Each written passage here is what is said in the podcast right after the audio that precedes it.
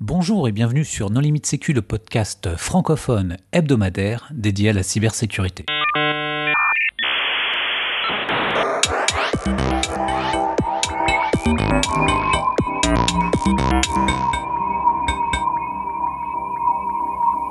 Alors aujourd'hui, un épisode sur la sécurité des environnements industriels avec euh, Laurent Oserman. Bonjour Laurent. Bonjour. Pour discuter avec lui, les contributeurs Non Limite Sécu sont Christophe Renard. Bonjour. Hervé Schauer. Bonjour. Nicolas Ruff. Bonjour.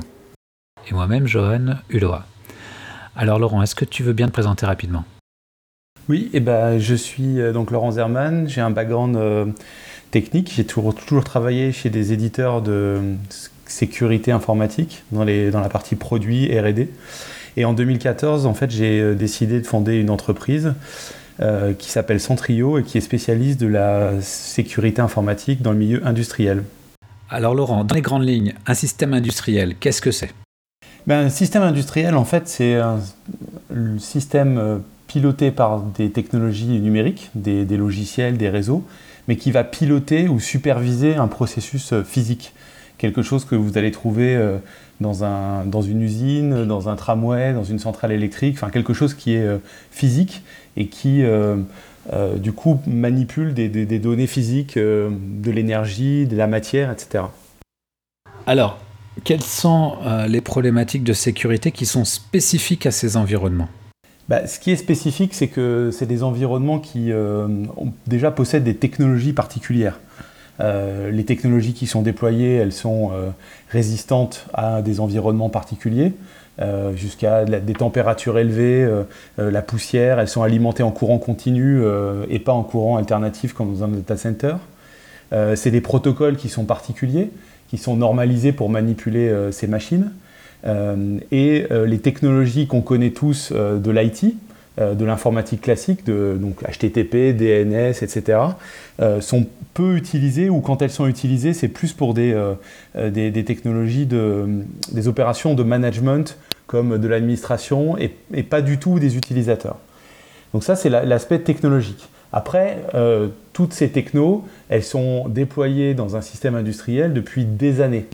il n'est pas rare de trouver des PC qui sont sous Windows XP. Euh, des serveurs euh, qui n'ont jamais été euh, mis à jour ou, ou, patchés dans, des usines. Et donc, pourquoi? Parce que bah, l'industrie, c'est le cycle de vie. le cycle de vie, ça veut dire que pendant des années, on va opérer la même installation et on va chercher un retour sur investissement. Dit autrement, l'industriel, il investit dans un matériel, euh, sa chaîne de production fonctionne, euh, et ensuite il s'attend à ce qu'elle fonctionne de la même façon euh, pendant des années. Et d'ailleurs, c'est assez amusant parce que les industriels, eux, ils parlent de sécurité fonctionnelle. Alors, ce n'est pas la même sécurité que vous et moi avons l'habitude de manipuler, c'est le fait que pendant 10 ans, ça fonctionnera toujours de la même façon et que fonctionnellement, c'est toujours la même production qui va être rendue. Et ce cycle de vie-là, eh ben, à l'heure actuelle, euh, où vous avez euh, des vulnérabilités, euh, des patchs Microsoft, des nouveautés qui sortent les, tous les mois, voire tous les 15 jours, c'est extrêmement difficile de maintenir le niveau de sécurité informatique d'un système industriel. Alors ça, c'est le critère de, pérennité. C'est effectivement un critère que beaucoup de gens ne connaissent pas ou peu dans la sécurité. Mais dans, beaucoup de systèmes, alors typiquement industriels, tu vas intégrer dans la sécurité ce critère de pérennité, la capacité au système à être périn. Et oui, on l'oublie un peu, nous qui savons pas toujours faire le maintien en conditions de sécurité. C'est important euh, ce, que, disent Laurent et Hervé parce que euh, dans le monde de la bureautique, on a pris l'habitude de vivre au, rythme des cycles des amortissements du, matériel informatique classique. Donc, euh, un poste de travail, ça va être 3 ou 5 ans. Un serveur, c'est 5 ans maximum. Et encore, sur, les gens qui fournissent du service, c'est beaucoup plus court. Et, et, du coup, les mesures de sécurité sont aussi prévues pour ça. typiquement, un certificat, quand on l'émet dans le monde bah, sur Internet, il va durer 1, 2, 3, maximum 5 ans. Si vous déployez une machine outil, euh, elle va durer combien? 10 ans? 20 ans? Moi, ce qui m'a impressionné, c'est lors d'une visite d'usine, c'est de découvrir euh, une, une, machine qui datait de la Deuxième Guerre mondiale. Et, et alors, euh, on m'expliquait, bah oui, euh, elle demande beaucoup d'ouvriers pour fonctionner, mais finalement, elle est tellement énorme, elle coûte tellement cher que même au prix de l'ouvrier actuel, tant qu'elle continue à fonctionner, c'est plus rentable de conserver cette machine et de s'en servir 24 heures sur 24 que de changer pour un système plus moderne. C'est parfois ça le monde industriel.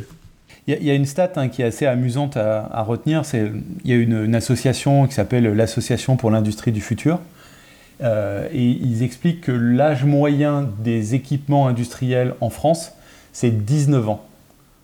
L'âge moyen des équipements industriels en France. Et la France est malheureusement un des pays les plus en retard dans le renouvellement de ces, ces, technologies. Euh, je crois qu'en Allemagne, c'est 8 ans, euh, là où en France, c'est 19 ans. Bah, au contraire, ça veut dire qu'il y a un super potentiel euh, pour se renouveler en ayant intégré la sécurité là où peut-être les Allemands sont allés un peu trop vite. Peut-être, peut-être. En tout cas, il y a un gros potentiel pour que des, euh, euh, des, des, des, campagnes type WannaCry qui exploitent des failles sur des PC Windows XP fassent beaucoup de mal et arrêtent des, sites de production parce que, parce que ces PC-là sont encore en, fonctionnent encore. Euh, il y a 19 ans, on était sous Windows 98, hein, si je sais. Oui, oui, oui. Non, mais ils ont, ils ont, pas, ils ont changé le PC entre temps. Comme dit Christophe, euh, le PC a été cassé, donc il a été renouvelé par un XP, mais celui-là, il arrive à tenir encore. Non, mais je, euh, je, donnais cette semaine, enfin la semaine dernière un cours de sécurité industrielle et on m'expliquait qu'il y avait des logiciels qui étaient en prod chez, chez quelqu'un qui était venu en cours qui étaient sous Windows 3.11 et que euh, bah, il y avait de toute façon il n'y avait pas d'alternative sauf à tout changer donc il fallait qu'il y ait un Windows 3.11 qui marche parce que le logiciel il marchait pas sur un autre Windows. C'est pas arrivé dans un aéroport parisien, ça récemment? J'ai lu passer une news euh, il y a quelques mois comme quoi ils cherchaient la disquette d'install de, Windows 3.11 euh, pour réinstaller un système critique. Oui, si, si. Et puis ça pose des vrais problèmes parce qu'un PC moderne, ça boot plus les anciens OS. Donc il faut faire euh, soit avec de la virtualisation, euh, soit avoir fait des stocks de vieux PC. Mais euh, c'est le, le, change, enfin, le décalage de cycle de vie entre l'industrie du PC et de, l'informatique traditionnelle et l'industrie industrielle, c'est un problème de sécurité, mais c'est pas que un problème de sécurité. On vit vraiment dans, au raccord entre deux mondes qui vont pas au, même rythme du tout en termes de changement. Exactement. Et Laurent, l'industrie 4.0, c'est quoi? Alors l'industrie 4.0, en fait, c'est le, 4, c'est euh, euh, la suite de 1, 2, 3. C'est les différentes révolutions euh, industrielles liées aux grandes évolutions techniques. Donc la première évolution, c'est l'arrivée de la machine à vapeur. 1, 2, l'électricité, 3, l'automatisation des années 70-80 avec l'arrivée des premiers ordinateurs. Et ce que certains appellent industrie 4.0 aujourd'hui, c'est l'utilisation de tout ce qui est IoT, tout ce qui est big data, tout ce qui est... Euh, euh, tout ce qui est cloud. C'est-à-dire que maintenant, tout est dans le cloud et tout est géré à distance. Exactement. Et, maintenant, c'est le, le, fabricant d'automates euh, t'explique que c'est lui qui va gérer ton usine à ta place. Ah, gérer à ta place, je suis pas sûr, mais en tout cas, ils, ils vont faire comme l'ont fait les gens dans l'IT il y a il y a 5 ou 10 ans euh, à chercher à vendre du service. Et donc, euh, les grands type Siemens, General Electric, etc., ont tous des offres cloud où euh, ils essayent de vendre de façon un peu plus moderne leur savoir-faire, leur logiciel, etc. Ça, correspond aussi à un, très très gros plan qui a été lancé en Allemagne hein, pour relancer, puisqu'ils sont dans l'idée que l'Allemagne a un très beau positionnement dans tout ce qui est infrastructure industrielle, et donc de se positionner sur les infrastructures du futur et donc, il y a un énorme plan allemand qui est sur l'usine 4.0, euh, sur bah, justement l'usine avec une robotique plus flexible, pilotée de façon plus intelligente, avec moins d'intermédiaires entre la conception et euh, la sortie d'un objet, et évidemment un suivi temps réel des objets qui sortent de, de l'usine. Alors, c'est pas toujours le cas, mais c'est l'idée de. Il y a des grandes familles de concepts qui convergent vers une nouvelle façon de penser la production. évidemment, une façon plus interconnectée, donc euh, qui va dans le sens contraire des concepts que l'on préconise en sécurité de compartimentation. Alors, pour, pour, continuer à répondre à la question de Johan initiale, qui est euh, c'est quoi les spécificités euh, Il y, a une deuxième spécificité qui est le, aujourd'hui le manque de culture qu'il y a euh, des deux côtés, j'allais dire, par rapport à ces problématiques. Et quand je dis deux côtés, c'est du côté des gens de la direction informatique ou de la SSI d'une façon générale, et de l'autre, des gens de l'industrie. Les gens de l'industrie souvent ont l'impression qu'il y a 2-3 ans, ils ont mis un firewall et qui du coup ils sont, ils sont protégés. ils ont peu de conscience des capacités qui pourraient être mises en œuvre sur un réseau pour découvrir, scanner le réseau, découvrir les automates, envoyer un certain nombre de commandes au travers des protocoles qui, ont été, euh, enfin, qui sont standards ou qui ont été reversés pour arrêter la, production. Donc ça, ils ont du mal à se saisir de ça, de la nature du risque. Et à l'inverse, il faut bien dire que les gens de l'informatique ou de la DSI, euh, parfois ne savent même pas où est l'usine. Je caricature un peu, mais, euh, ils, ont, ils, sont parfois persona non grata dans la partie industrielle parce qu'ils euh, ont mauvaise réputation, ils ont l'habitude de fournir des services informatiques qui ne sont pas vus par les industriels comme étant de, très bonnes factures en termes de, maintenance, de, prod, la messagerie qui plante, le web qui plante, les navigateurs qui n'arrivent pas à se connecter à des services.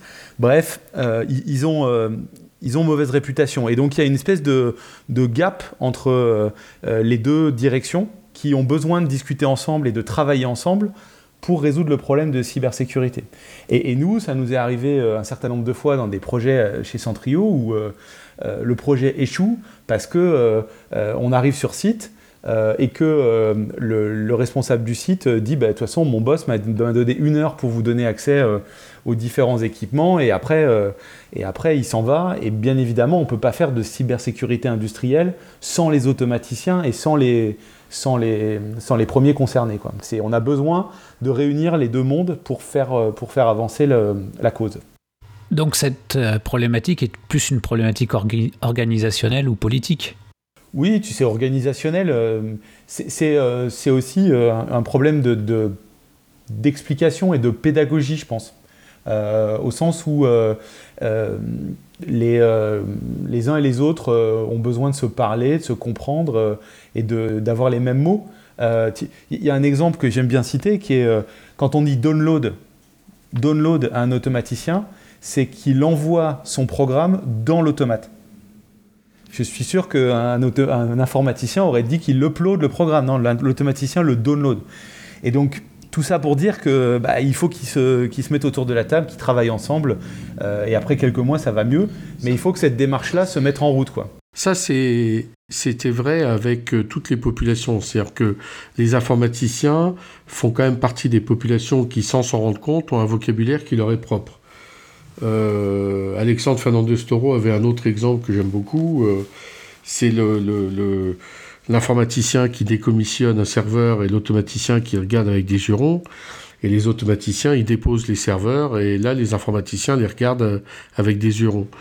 Et pourtant, c'est l'automaticien qui parle le meilleur français dans, cet exemple. Et de manière générale, moi, je suis, je suis comment dire, positif parce que je me souviens du, conflit avec la téléphonie. À l'époque où la téléphonie était euh, gérée par les moyens généraux, et que la téléphonie était un métier à part entière. Et finalement, bah, c'est devenu de l'informatique. Mais pour que ça fonctionne bien, il a fallu que les informaticiens euh, sachent euh, accueillir dans les DSI les téléphonistes. Et donc, dans les entreprises où il y aura inévitablement une interpénétration, eh bien, il faudra bien qu'à un moment donné, les uns et les autres euh, travaillent ensemble. Après, je pense qu'il y a beaucoup d'industries où on peut se permettre de rester cloisonné ad vitam aeternam. Et les téléphonistes ne manquent pas l'occasion de souligner qu'en passant de la voix sur IP, on a perdu en qualité et on a perdu en fiabilité. Et ils ont raison. Alors, on a parlé de problèmes euh, d'obsolescence, de problèmes culturels. Est-ce qu'il y en a d'autres? Bah, Il y a un problème aussi de, de, mode de gestion. En fait, euh, on a souvent tendance à dire que, enfin, en tout cas dans nos présentations, que les systèmes industriels sont ouverts et numériques. Alors numériques parce que ils, utilisent des technologies IT. Et aujourd'hui, un SCADA, c'est d'abord un poste sous Windows. Euh, avec des logiciels et des technologies euh, IT standards, Microsoft ou voire, voire autres. Euh, et puis euh, des réseaux TCP/IP, Ethernet, etc. Aujourd'hui, euh, c'est vrai que souvent les gens qui connaissent pas ce domaine disent oui, il y a encore énormément de connexions série, etc. C'est vrai, mais les nouveaux systèmes qui sont déployés depuis les années 2000 ou le milieu des années 2000 sont tous basés sur, sur Ethernet, y compris pour aller connecter des, des entrées-sorties.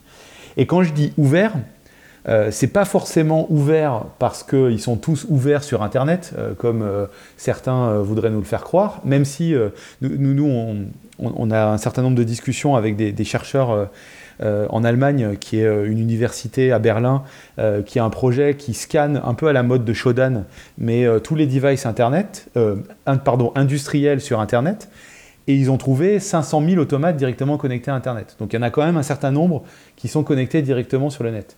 Euh, mais quand je dis ouvert, c'est surtout que je pense qu'ils sont ouverts à tout le monde, y compris d'ailleurs un certain nombre de, euh, sous-traitants qui vont euh, arriver dans les usines, se connecter et faire un certain nombre d'opérations. Et on avait un, client récemment qui nous disait, mais en fait, on a forcément des sous-traitants qui viennent faire de la maintenance sur nos machines-outils.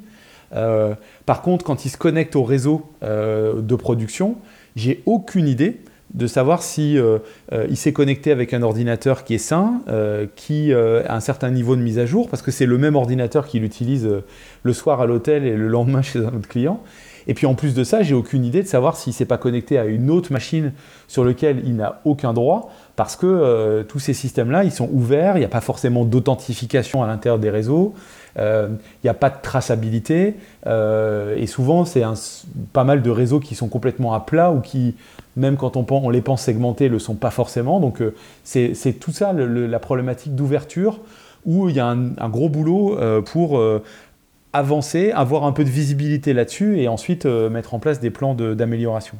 Cette ouverture, elle est très très large parce que c'est non seulement des gens sur site, mais c'est beaucoup de gens à distance. Hein. Beaucoup d'équipements viennent avec du support à distance et des connexions qui vont dans tous les sens. Et bah, évidemment, si on est connecté sur un premier équipement, on peut facilement rebondir. Et évidemment, bah, vous imaginez bien que euh, contrôler l'état du poste qui se connecte à distance euh, sur votre infrastructure, c'est pas faisable que le technicien itinérant qui vient faire du support et de la maintenance, eh ben, il a un seul ordinateur portable avec euh, bah, lequel il sort sur Internet le soir et dans la journée, il est connecté sur les équipements industriels.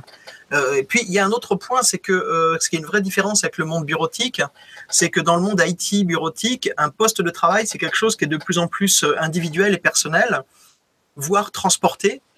Alors que dans le monde industriel, le poste de travail, c'est quelque chose dans lequel les gens qui sont sur une installation euh, vont euh, changer et c'est le, les, humains qui tournent et le poste qui reste. Donc ça, c'est aussi une, approche qui est un petit peu différente hein, parce que ça, change beaucoup euh, la sécurité. Ah, il y a aussi la multiplication des, des, sites distants, comme tu disais, mais aussi parce que une installation industrielle, ça peut être aussi un grand réseau de distribution. Et donc, il, y a des, il y a des petites cahutes à droite et à gauche qui, qui donnent des, des, accès à des automates et, sur lesquels on ne trouve pas la sécurité physique d'un data center. C'est vrai, c'est vrai qu'ils sont ouverts euh, aussi physiquement, euh, distribués dans la nature, etc. Euh, c'est tout à fait vrai. Et on a, je crois, en France, le réseau d'eau, c'est un million de kilomètres de tuyaux. Euh, et donc sur le long de ces 1 million de kilomètres et des 15 euh, 000 euh, ou 20 000 châteaux d'eau, à chaque fois on va retrouver des, des, automates, des pompes, des, compteurs qui sont pas forcément protégés au niveau physique. Alors après, il faut aussi relativiser. Il y a potentiellement un risque, mais le risque informatique sur ce, ce device-là, il n'est pas plus important que qu'on mette un bon coup de hache dans le, dans, le système. Hein. Euh, donc c'est comme toujours, il faut euh, regarder quelle est la valeur du bien qu'on veut protéger avant de se poser la question de le, protéger. C'est quoi le risque? Parce que à la limite, euh, quand je télécharge un Keygen pour Microsoft Office et que je travaille pour la NSA, bon, j'ai bien, on a bien compris que ça pouvait être risqué, mais finalement, si le poste est infecté par du malware traditionnel bureautique, euh, est-ce qu'un ransomware peut se propager aujourd'hui sur un réseau industriel? Ou est-ce que de toute façon, euh, c'est tellement décorrélé en termes de technologie et en termes de, de mots de passe par défaut Enfin, est-ce que Mirai pourrait infecter des, automates industriels, des choses comme ça Ou est-ce que c'est des listes de mots de passe qui n'ont jamais fuité quoi? Bah, Il y a eu des exemples avec NotPetya, donc... Euh, enfin, la réponse, elle est déjà faite. Non, qui a infecté des panneaux d'affichage qui étaient sous Windows XP. Mais ça, c'est du, enfin, c'est du display. Euh, tu, tu peux pas comparer un panneau d'affichage dans une gare avec un vrai automate qui contrôle quelque chose. Non, non, je, je parlais d'une usine. Pour, répondre à ta question, euh, euh, il y a effectivement aujourd'hui des risques sur le vol de propriété intellectuelle. parce que dans la mémoire de ces automates, il y a les secrets de fabrication d'un certain nombre d'industriels. donc aller récupérer dans la mémoire de ces automates leur contenu, bah, ça permet de trouver les secrets de fabrication. Euh, il y a un risque sur le, déni de service, c'est-à-dire euh, la, disponibilité du, système. Euh, si je peux arrêter le train, si je peux arrêter la station de l'énergie dans la station de, métro et qui comme on le disait avant avec les réseaux d'eau, n'est pas forcément protégé, hein, parce que aller dans une station de métro ou dans une station de tramway, vous verrez qu'il y a plein d'endroits où il y a des armoires techniques, on pourrait euh, imaginer qu'il y a des, connexions, des choses comme ça. Donc on peut arrêter le système, et rien que ça, étant donné que des systèmes industriels, il y en a partout autour de nous, dans toute notre vie courante, notre électricité, euh, nos transports en commun, euh, quand on arrive au bureau, à l'université, à l'hôpital, la climatisation, la détection incendie, les portiques d'accès, enfin tout ça, c'est des systèmes industriels avec des automates. Donc déjà, arrêter un de ces systèmes, c'est un, gros problème. Euh, et puis euh, le dernier truc, c'est le, sabotage. Et là, c'est le cas euh, qu'on connaît le plus souvent, qui est celui de Stuxnet, où on va délibérément chercher à saboter un processus pour détruire une partie de l'outil de production qui pourrait être utilisé à des fins, à des fins criminelles. Est-ce que tout ça c'est possible sous la forme de ransomware, de, virus, etc. Aujourd'hui, ça a été démontré par euh, de la communauté de, la recherche. Il y a notamment un, malware jouet, entre guillemets, qui s'appelle PLC Blaster, qui fait ça directement dans la mémoire des automates, un peu comme le Fremirai pour de l'IoT. Euh, mais en règle générale, ça se passe sous la forme plutôt d'une APT, où on va prendre le contrôle d'un poste, on va rebondir sur un autre poste, on va trouver les automates, et ensuite on va aller euh, modifier leur, leur comportement, les arrêter, etc. Pour, reprendre ta question, les, risques, ils sont euh, quand même de trois grands, grands genres. Il y a ce qui est non ciblé. Parce que euh, si tu as un malware qui se répand sur un, réseau industriel, qu'il affecte bah, la capacité du réseau industriel à fonctionner, ça peut mettre les machines en panne, ça peut simplement causer une indisponibilité du réseau qui fasse qu'on doit faire une extinction d'urgence parce que les règles de sécurité prévoient que bah, si on voit plus ce qui se passe, il, faut, il faille arrêter. Euh, tu vas avoir, et aujourd'hui, on n'en a pas vu beaucoup, mais c'est quelque chose qui est redouté, ce que vous avez évoqué, hein, c'est de la prise otage. Euh, je casse votre installation industrielle si vous ne me donnez pas de l'argent. Et puis, il y a ce dont tout le monde parle, mais qui est finalement qui reste de l'ordre de l'étatique, qui est du sabotage évolué de personnes qui bah, feraient soit du chantage, soit de l'action euh, euh, d'un État contre un autre pour nuire à sa capacité euh, économique, disponibilité des services vitaux, etc., ou dans un cadre de conflictualité. Hein. dans un cadre de conflit, clairement, bah, ça a déjà été démontré puisqu'il y a eu des cas de d'attaques conjointes entre bah, du militaire classique et assisté par de l'informatique. C'est pas une surprise. Euh, dans le cas du criminel, il y a quand même un cas qui est relaté par le BSI, qui est en 2013 une fonderie en Allemagne qui a été très très gravement endommagée euh, par des assaillants qui étaient des criminels. Donc euh, il y a pas mal de cas. Et puis il faut bien réfléchir à une chose provoquer un truc catastrophique spectaculaire. C'est probablement pas très très facile parce qu'il faut vraiment connaître le métier auquel on s'attaque pour savoir ce qui va se passer. En revanche, flanquer une installation en situation d'arrêt d'urgence, eh bien, euh, ça peut se faire assez rapidement, ça peut se faire sans trop comprendre ce qu'on fait, et les conséquences euh, peuvent être radicales. Et c'est de l'argent qui est perdu en grande quantité. Ce que j'ai du mal à voir, c'est euh, si ça peut arriver de manière accidentelle. Parce que effectivement, je suis d'accord que le sabotage, etc., c'est des choses qui sont possibles. Mais si tu prends par exemple aujourd'hui le cas du malware sur PC et le cas du malware sur téléphone portable, c'est deux mondes qui sont complètement étanches. Et à part quelques cas euh, académique, il y a eu très peu de transcontamination d'un PC vers un téléphone ou l'inverse. Et ça, se passe de façon accidentelle encore aujourd'hui. Il y a typiquement, il y a euh, bah, sur des réseaux qui sont pas mis à jour, un conflit cœur en 2017, ça peut faire des dégâts. Euh, il y a des cas d'écran bleu qui sont arrivés à plusieurs reprises, ne serait-ce que dans les centrales nucléaires. Euh, et c'était pas du ciblé, et c'était pas en France, c'était aux US.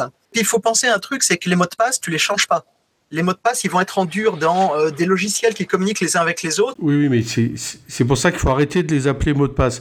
Il faut les appeler clés. C'est à partir du moment où tu comprends que ce sont des clés et qu'une clé, ça se gère dans une armoire à clés et euh, ça se passe d'une personne à une autre. Et quand tu as besoin de la clé d'urgence, tu vas à la bonne personne, etc. Parce que le mot de passe, c'est trop le truc qu'il faut pas passer à son voisin. Et donc, c'est pas vrai que c'est des mots de passe. C'est-à-dire qu'en fait, c'est des choses qui sont des clés. C'est comme une clé, tu peux prêter la clé à quelqu'un. Là, c'est pareil. J'ai quand même du mal à voir le modèle de sécurité de ta centrale nucléaire qui repose sur le fait que ton Windows fasse pas d'écran bleu. Enfin, je veux dire, indépendamment de toute attaque ou de malware, ton Windows, il peut faire un écran bleu, quoi. La centrale, elle continue à marcher, mais comme tu n'as plus de supervision, tu es obligé de passer en mode d'urgence. Parce que tu es en mode dégradé et que si un incident euh, lié au, système nucléaire ou à son refroidissement se produit, eh bien, tu peux pas le risquer. Donc, si tu as une installation sur laquelle il y a des risques sur les personnes, Dès que tu perds ta supervision, tu vas déclencher une extinction d'urgence. Et une usine, c'est pas un PC, tu la rebootes pas en cinq minutes. Si tu éteins ton usine en urgence, il va falloir des heures ou des jours pour la redémarrer. Et donc, c'est des jours ou des heures de production qui sont perdus. Voire des fois, ça peut être destructif. Il y a un exemple euh, moins lourd que le nucléaire, qui est euh, tout ce qui est agroalimentaire. Euh, imagine une, fabrique qui fait du chocolat, par exemple. et si, si, tu arrêtes les cuves remplies de chocolat, euh, il faut, euh, le chocolat va refroidir, il va, stagner, et il va falloir nettoyer les cuves. Et dans la, plupart des usines euh, qui font de l'agroalimentaire, le nettoyage de cuves, bah, c'est soumis à des règles d'hygiène, heureusement hein, pour nous tous, où il faut nettoyer avec décontaminer, etc. Et ça peut durer des jours. Et donc du coup, l'industriel, quand il comprend qu'il euh, peut euh, passer 3-4 jours sans production à nettoyer juste parce que son, son système de contrôle commande industriel, il a été soit corrompu par quelque chose de non ciblé, soit corrompu par quelque chose de ciblé type euh, ransomware, etc à ce moment-là, euh, il, a, euh, il, y a une prise de conscience. Et aujourd'hui, la prise de conscience est en train de, en train de prendre. Euh, nous, on a commencé en 2014. En 2014, il fallait expliquer pourquoi on faisait de la cybersécurité dans l'industrie. Aujourd'hui, plus personne ne nous demande d'expliquer. Tout le monde nous demande qu'est-ce que vous faites et qu'est-ce que, comment, vous pouvez, comment vous pouvez nous aider. Donc ça, ça avance. Bah, il faut dire que maintenant, il y a eu pas mal d'industriels aussi qui ont eu des ennuis. Et donc, ils viennent vers euh, les gens qui ont des solutions naturellement. Alors justement, comment on peut les aider? Alors, on peut... Euh, nous, nous, on a une, euh, solution qui s'appelle ICS Cybervision, qui, comme son nom l'indique, travaille sur les ICS, Industrial Control System, et Cybervision, bah, c'est l'idée que la cybersécurité dans ces endroits-là commence par euh, la visibilité, euh, commence par bien savoir où on en est et euh, qu'est-ce qui, quels sont les, composants en place, en avoir un inventaire. un inventaire précis avec l'ensemble des propriétés de sécurité, donc leur numéro de version, leur numéro de série, leur numéro de firmware, enfin tout ça. Et, et, justement, comment tu fais pour faire cette cartographie là Nous, on a pris le parti pris d'être passif. C'est-à-dire qu'on s'est dit, euh, en aucun cas, il ne faut euh, euh, venir se connecter aux équipements industriels parce que les industriels vont nous dire mais vous allez casser ma production et donc, ça, va être un, ça va être un problème. et donc du coup, en prenant ce parti-là, on est parti sous l'idée de dire on sera passif, donc on fonctionne sous la forme d'un sensor. Alors en français, on pourrait dire sonde, même si j'aime pas ce mot-là parce qu'il est connoté dans le vocabulaire euh, de la communauté française, mais euh, de sensor, euh, sensor qui va écouter le réseau, qui va décoder les protocoles Indus. et qui, à partir de ce décodage-là, exporte des, propriétés à un serveur central qui, lui, est en charge de visualiser le réseau, de savoir représenter l'information pour les automaticiens et euh, c'est-à-dire qu'on on essaye de, visualiser toutes ces communications réseau qui sont relativement complexes, hein, quand il y a des centaines de machines, mais de les, montrer de façon la plus simple possible pour que euh, des non-experts puissent euh, se plonger là-dedans et qu'on résolve le problème culturel dont, que j'évoquais précédemment. Donc c'est-à-dire qu'en fait, tu places l'équipement sur un, sur un port mirroré d'un ou plusieurs switches? Exactement, ouais. On place euh, un petit équipement qui est, euh, qui est une espèce de petit PC industriel alimenté euh, en 12 ou 24 volts à côté du switch industriel qui envoie ça en port mirroring. Alors on a un modèle aussi avec un, tap hardware qui permet d'intercepter un câble quand le, quand le switch n'est pas capable de faire de port mirroring. Et qu'on veut un maximum de sécurité parce que dans ce module TAP, on a une fonction one-way qui fournit un effet diode. Donc du coup, on est sûr que ce qui surveille ne va, peut pas injecter de données sur le réseau. Et à partir de ce sensor-là, et surtout plusieurs, on va pouvoir surveiller le réseau et donc commencer par cette phase de visibilité et ensuite aller vers une phase de surveillance continue, euh, de détection d'anomalies sur, euh, sur les systèmes industriels. Donc euh, en gros, une fois que tu as cartographié à la fois les équipements et les, flux Disons qu'en en fait, on a, il y, a, trois étapes.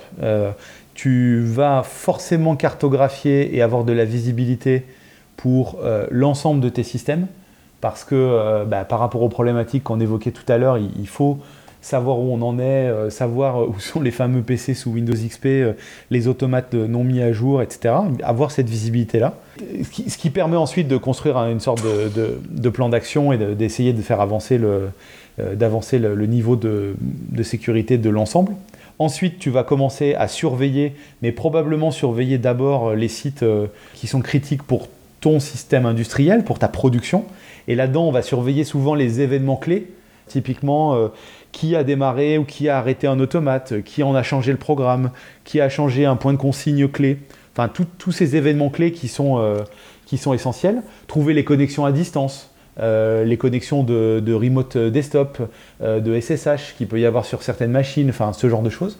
Et puis la dernière étape, c'est l'étape où pour les processus qui peuvent avoir un impact sur la santé, sur la sûreté de fonctionnement, sur l'environnement, euh, l'environnement au sens les rivières, la nature, l'air autour du process. Euh, pour ces processus-là qui sont critiques, euh, et donc potentiellement SIV, CVSO, etc. nous, ce qu'on recommande, c'est de mettre en place toutes les fonctions qu'on peut fournir, y compris les algos de détection d'anomalies. On va regarder finement ce, que font les, ce que font les automates et renvoyer toutes ces alertes dans, un, dans un SOC, dans un SIEM, etc. et rentrer dans la, la politique de, l'organisation de surveillance de l'entreprise telle qu'elle l'a mis en place côté IT. Donc l'idée, c'est vraiment d'être euh, à la fois euh, une fenêtre pour euh, l'automaticien, pour qu'il surveille son réseau industriel, qu'il le comprenne et qu'il en améliore la sécurité avec ses collègues de la SSI, et ensuite s'interconnecter avec le reste de l'organisation surveillance IT, qui est le SOC ou le SIEM, etc. Alors quel type de problème ça a détecté jusqu'à présent? Moi, il y a une, des anecdotes que je cite souvent. On a, on a euh, déployé chez un client euh, industriel. Donc là, on est dans la, production. C'est un client qu'on a en, Allemagne.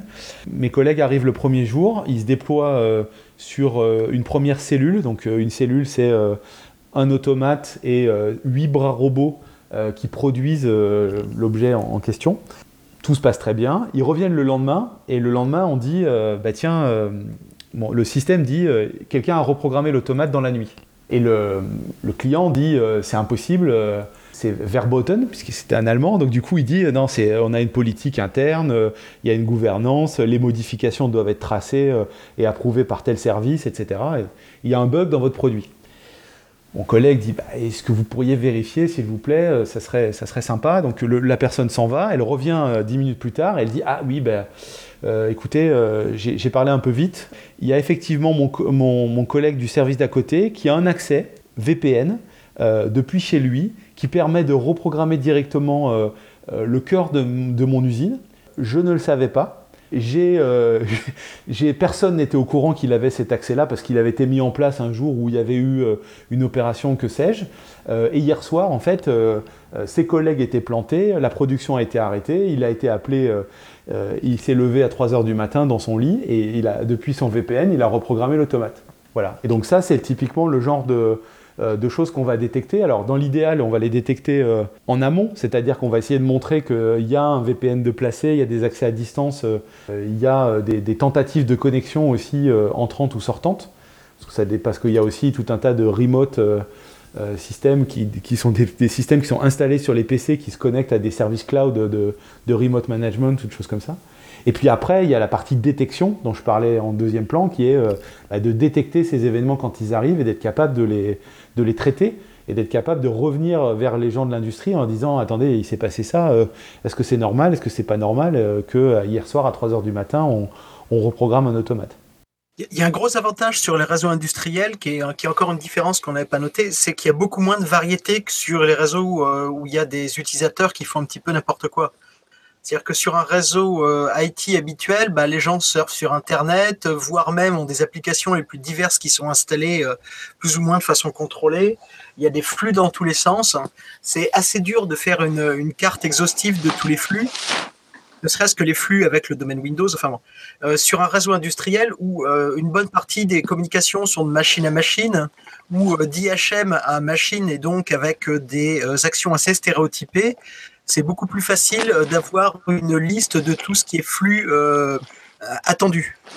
Et puis j'imagine qu'il y a moins de TLS, donc ça doit être plus facile de, de sniffer le réseau et d'en déduire des informations utiles. C'est en train un peu de changer maintenant avec, avec, du, avec un parc à 19 ans de, 19 ans de moyenne d'âge, on a encore le temps de voir venir hein, par rapport à ces techniques. Laurent, ta supervision, tu l'installes plus souvent sur euh, les, les, interfaces homme-machine de supervision du système industriel ou euh, plus souvent sur euh, une supervision de quelqu'un qui est plutôt côté SOC ou IT, apte à superviser. D'ailleurs, c'est pour ça que nous, on parle de cybervision, parce que le mot supervision, c'est pour un industriel, c'est le SCADA. Excuse-moi, c'est... Enfin bon, les, bons termes, c'est surveillance, en fait, c'est de la surveillance. on euh. l'installe, en fait... Euh, dans l'idéal, en mode de démarrage, il faut que ça soit des deux côtés. Il faut que l'écran soit partagé entre les deux. Euh, après, le schéma qu'on voit souvent revenir, c'est quand même que euh, les, entreprises se disent euh, la surveillance, j'ai investi, et parfois beaucoup, dans des gens qui sont dans un SOC. il faut que j'en tire parti, donc c'est là où j'ai des processus de, surveillance. Donc les alertes, elles remontent là. Par contre, souvent, il y a besoin d'une levée de doute et donc du coup, les automaticiens se reconnectent à notre écran pour analyser l'incident. Euh, donc on a une alerte qui part euh, euh, dans un SOC qui ensuite est redescendue.